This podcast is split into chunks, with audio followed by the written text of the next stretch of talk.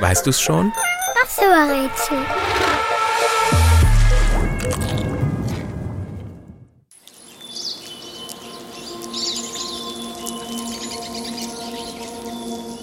Das Tier, das wir suchen, lebt die meiste Zeit unter der Erde.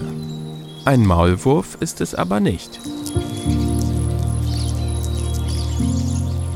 Sobald es sich aus dem Boden gegraben hat, fliegt es an warmen Sommerabenden laut brummend durch die Luft. Am wohlsten fühlt sich unser Tier in Laubwäldern, da wo besonders alte Eichen stehen. Den Saft dieses Baumes saugt das gesuchte Flug- und Krabbeltierchen aus der Baumrinde. Und zwar dort, wo Risse zu sehen sind und Flüssigkeit austritt.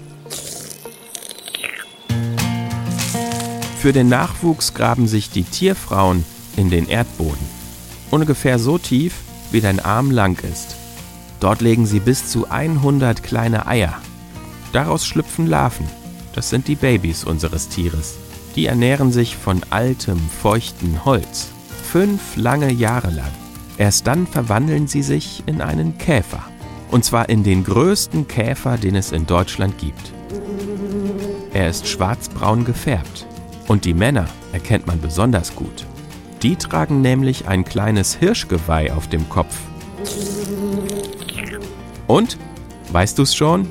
Welches Tier suchen wir? Ich sag es dir.